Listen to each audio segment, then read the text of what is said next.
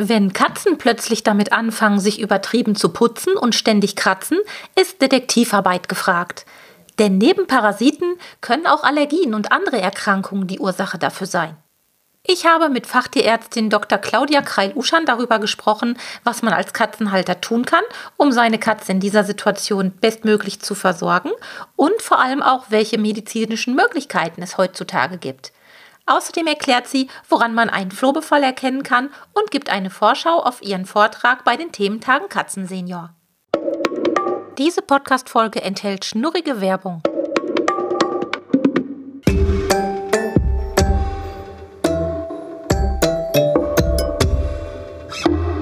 Der Miau Katzen Podcast. Der Podcast für Katzenfreunde, die ihre Katze wirklich glücklich machen möchten. Erfahre, wie du das Lebensumfeld deiner Katze verbessern und damit auch Probleme vermeiden kannst. Lerne, was deine Katze für ihr Wohlbefinden braucht und lausche schnurrigen Themen für dich und deine Katze. Hallo und herzlich willkommen zu einer neuen Folge Miau Katzen Podcast. Es geht munter weiter mit unserem Programm für die Thementage Katzen Senior und ich habe heute Dr. Claudia Kreil-Uschan im Interview zu Gast. Claudia ist Fachtierärztin und spezialisiert auf die Dermatologie, das heißt Hauterkrankungen bei Katzen und Hunden sind ihr Thema. Die Prüfung zur Fachtierärztin hat sie 2014 abgelegt und seit 2016 hat sie ihre eigene Fachtierarztordination für Dermatologie mit dem Namen Feldcheck.at in Grafenstein, Kärnten gegründet. Und ein kleiner Fun Fact zu Beginn. Ich habe mit dem Wort Ordination schon oft Kontakt gehabt, weil ich ja mit vielen Tierärztinnen und Tierärzten zu tun habe und darunter auch einige Österreicher. Aber falls euch das nicht sagt, ich habe da mal nachgegoogelt und es gibt eine lustige, was heißt lustig nicht, aber es gibt eine ähm, allgemeine Beschreibung auf Wikipedia. Da steht nämlich Ordination, lateinisch Ordinatio, Bestellung Weihe ist eine gottesdienstliche Handlung im Christentum und im Judentum. So, darüber sprechen wir nicht, denn es gibt auch eine österreichische Erklärung dafür. Eine Ordination ist einfach eine Arztpraxis und umfasst die Räumlichkeiten eines niedergelassenen praktizierenden Arztes oder eben auch Tierarztes. Und das hat uns hier Wikipedia verraten. So, und jetzt höre ich auf ähm, mit Funfacts und dergleichen. Herzlich willkommen, Claudia. Lieben Dank für die Einladung. Ich freue mich sehr, heute hier zu sein. Ich ähm, habe ja gerade schon gesagt, dein Thema sind Hauterkrankungen bei Katzen und auch bei Hunden. Und ich weiß leider, muss man sagen, aus eigener Erfahrung, dass da oft Detektivarbeit gefragt ist. Einmal bei uns Menschen, jeder, der schon mal mit einer Allergie zu tun hatte, kennt das Thema.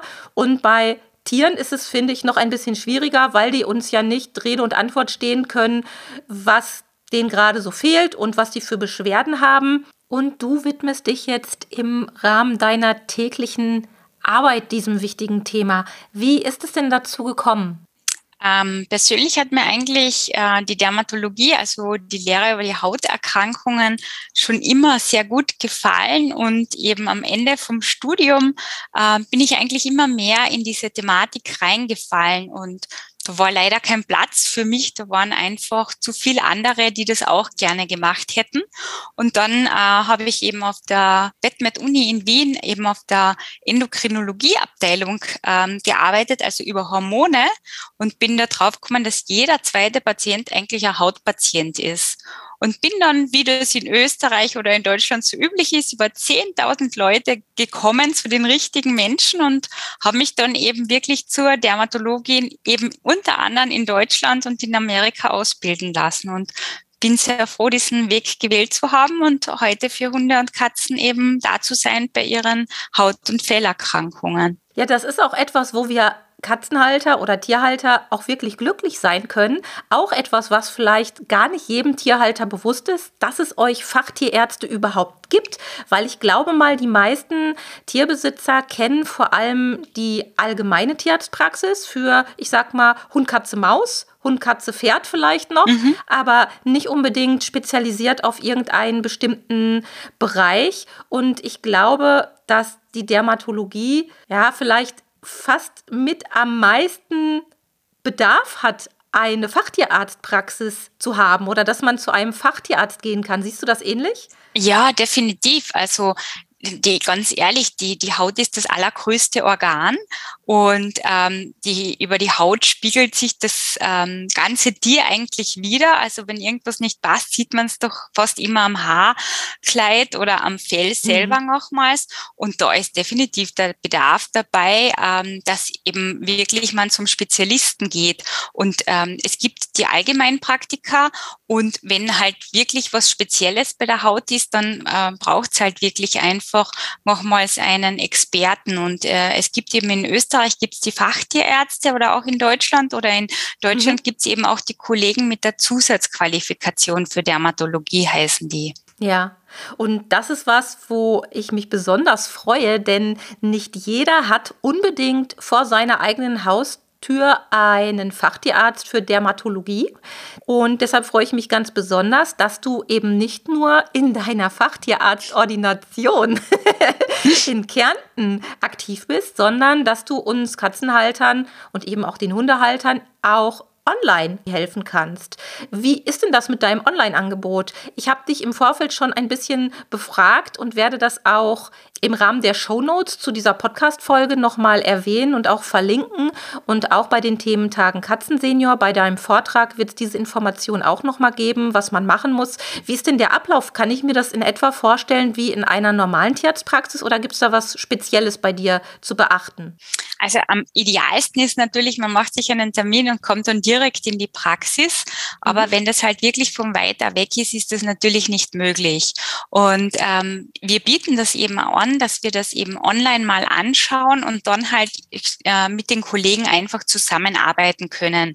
Wir haben auf der Homepage einen Fragebogen, den man äh, vorab ausfüllen muss oder mhm. vorab mhm. ausfüllen sollte. Und äh, wir gehen dann eben gemeinsam diesen Fragebogen durch und da gehen wir auf ganz viele neue Fragen, äh, äh, besprechen wir das Ganze nochmals. Das hört man eben auch im, in meinem Vortrag über die Juk- und Katz-Geschichten, warum das so wichtig ist.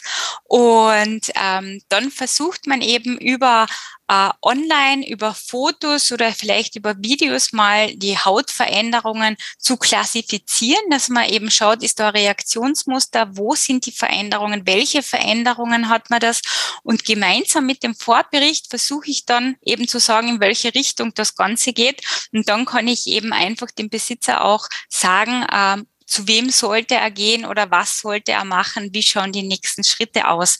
Und mhm. dann hat man einfach schon einmal einen großen Schritt von der Diagnostik schon hinter sich und dann weiß man einfach, wo oder wie speziell es nochmals weitergeht.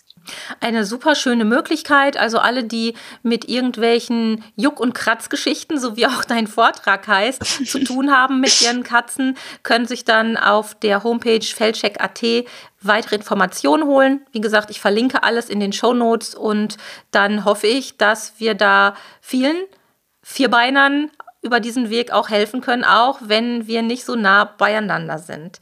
Dein Vortrag Juck- und Kratzgeschichten bei Katzen hat den Untertitel Spurensuche aus dermatologischer Sicht und du hast dir die Mühe gemacht und da danke ich dir sehr für in dem Vortrag unwahrscheinlich viele Bildbeispiele, sogar Videobeispiele einzubinden, anhand dessen man sich wirklich ein eigenes Bild von bestimmten, ja, ich, ich sag's mal, von den bestimmten Effekten machen kann. Kannst du uns da als kleinen Vorgeschmack ein bisschen noch was zu erzählen? Also es ist einfach ganz, ganz wichtig, dass man seine Katze beobachtet und zum Beispiel nehmen wir Juckreiz an. Was genau ist Juckreiz? Also wir gehen eben im Vortrag ein, was genau Juckreiz mhm. bedeutet und was ist ein normales Katzenwaschverhalten oder ganz normale Katzenwäsche. Und da bringen wir eben auch Beispiele was ganz normal ist und, und, und physiologisch. Und dann bringen wir ein paar Beispiele vielleicht auch, wo es nicht mhm. normal ist und auf was man eben zu Hause achten kann. Und wir gehen zum Beispiel auch darauf ein, wie man äh, Parasiten nachweisen kann, einfach zu Hause mhm. alleine. Jucken und Kratzen, ich meine, jeder hat das schon mal bei seinen Tieren irgendwie beobachtet. Und das ist, glaube ich, auch so ein bisschen das Problem, weil wir oft nicht so schnell mitbekommen, wann es problematisch wird, weil das Kratzen gehört ja irgendwie auch dazu. Ich glaube, jeder kann von sich sagen, er hat sich heute schon mal irgendwo gekratzt, weil es gekribbelt hat, weil eine Fluse irgendwie über die Haut gestrichen ist oder was auch immer. Und bei unseren Katzen ist es so, dass wir als erstes dann an die Parasiten denken und die ähm, ja aus meiner Sicht, ich weiß nicht, ob das stimmt, sag es mir bitte, ähm, die am meisten vertretenen oder die am häufigsten vorkommenden sind sicherlich die Flöhe. Würdest du das sagen, dass, dass die so am meisten verbreitet sind? Ja, und definitiv. Das ist ja mhm. auch so, dass das nicht so angeschaltet ja. ist, der Befall, dass man sofort sehen kann, oh, jetzt ist aber wirklich was anders, weil die Flohanzahl, die steigt ja auch im Laufe der Zeit. Wie kann man das denn mitbekommen, dass die Katze äh, Flöhe hat, dass sie mit Flöhen befallen ist? Ja, also Flöhe sind an sich Parasiten, die man wirklich mit einem freien Auge sieht. Gell? Das mhm. heißt, äh, wenn man die Katze gut beobachtet oder durchbürstet, dann äh, könnte man sie wirklich mit einem freien Auge erkennen. Wenn man jetzt aber eine Katze hat, die wirklich einen, einen Flohbefall hat und zum Beispiel allergisch auf die Flöhe ist, dann wird sie sich ja so schnell schlecken oder beißen, dass man die Flöhe ja gar nicht findet. Aber was leicht ist und was man zu Hause machen kann, ist, man kann nachweisen, ob man einen Flohkot sieht. Das heißt, da tut man mhm. einfach die Katze mit einem äh, Kamm einfach relativ lang bürsten und dann nimmt man einfach eine Küchenrolle, die macht man nass und gibt dann die ausgebürsteten Haare und die Schuppen äh, auf diese nasse Küchenrolle und dann drückt man das zusammen und dann schaut man einfach, ob diese Küchenrolle sich verfärbt oder ob man so kleine rote Punkte oder schwarze Punkte sieht.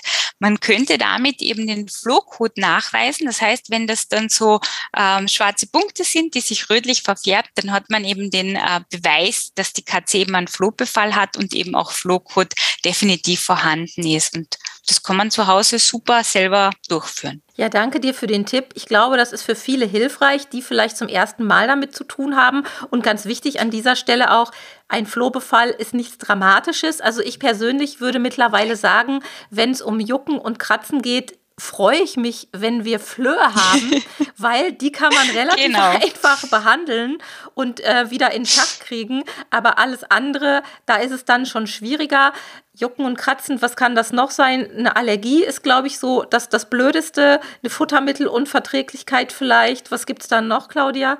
Hormonerkrankungen, Autoimmunerkrankungen, Hauttumore. Also da ist wirklich die, die Bandbreite ist wirklich, wirklich groß. Und deswegen sollte wirklich bei jeder einzelnen Katze, die sich juckt oder kratze, kratzt, wirklich nachgeschaut werden, damit man dann eben auch wirklich die exakte Ursache findet und dann eben für die, die passende Therapie für diejenige Katze dann eben auch sucht. Mhm. Also, dass man dann eben ihnen schnell hilft, dass sie sich wieder wohl in ihrem Fell fühlt. Das ist das Wichtigste.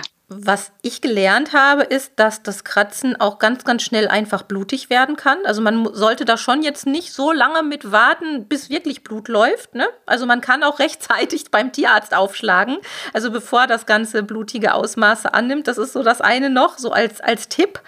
Und die zweite Geschichte ist sicherlich, dass ähm, die Katzen, die ähm, ja, die angefangen haben, sich zu putzen, dass man über Allergien nachdenkt und dass man vielleicht ja auch schon andere Möglichkeiten hat, Allergien festzustellen, als es vielleicht noch vor 20 Jahren der Fall war. Würdest du aus deiner fachlichen Sicht sagen, hat es mittlerweile, also gibt es eine Chance, eine Allergie bei einer Katze nachzuweisen? Gibt es da zuverlässige Tests mittlerweile? Ja, ja, natürlich. Also so wie in der Humanmedizin können wir bei der Katze genauso ähm, Tests machen. Wir können, um Futter äh, zu bestätigen oder auszuschließen, Ausschlussdiäten machen. Wir können aber auch äh, Blut abnehmen und Allergietests einschicken ins Labor oder wir können auch bei Umwelterkrankungen, also bei Allergien auf Umweltallergene, wie zum Beispiel Hausstaubmilben, auch einen sogenannten Intrakutan-Test machen. Das heißt, da haben wir auch viele Möglichkeiten für die Diagnostik und eben auch für die Therapie. Da haben wir eine relativ große Bandbreite.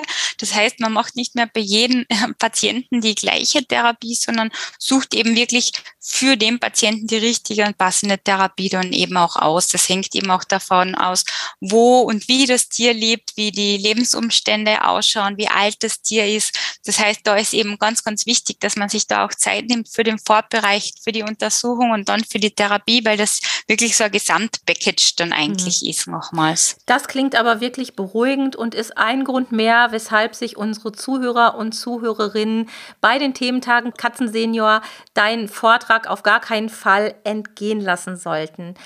Wer noch nicht angemeldet ist im Pet Kompetenz Club, sollte das schnell nachholen und zwar auf www.katzen-podcast.de slash club. Da könnt ihr euch einfach kostenlos mit eurer E-Mail-Adresse registrieren und seid dann quasi automatisch bei den Thementagen Katzensenior mit dabei. Ich schicke dann eine E-Mail mit den Club-News, dass euch also auf gar keinen Fall irgendeiner der tollen Inhalte durch die Lappen geht.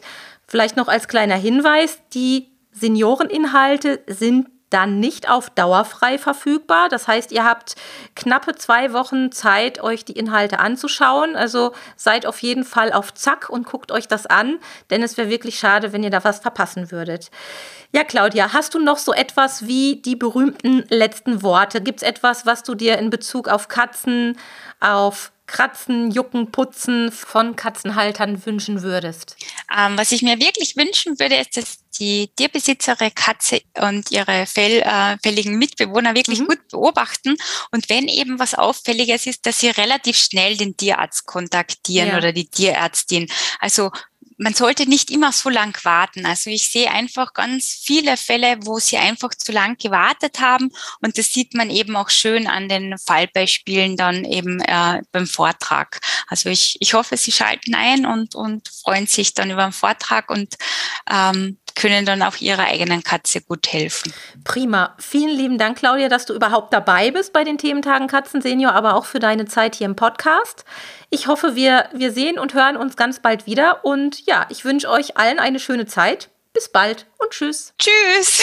Dankeschön für die Einladung. Baba. Das war eine Folge des Miau Katzen Podcasts von Sabine Rutenfranz.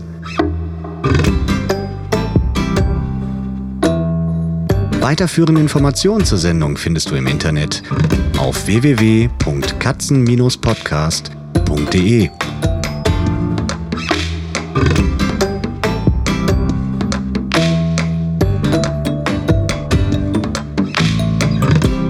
Und jetzt aus die Maus.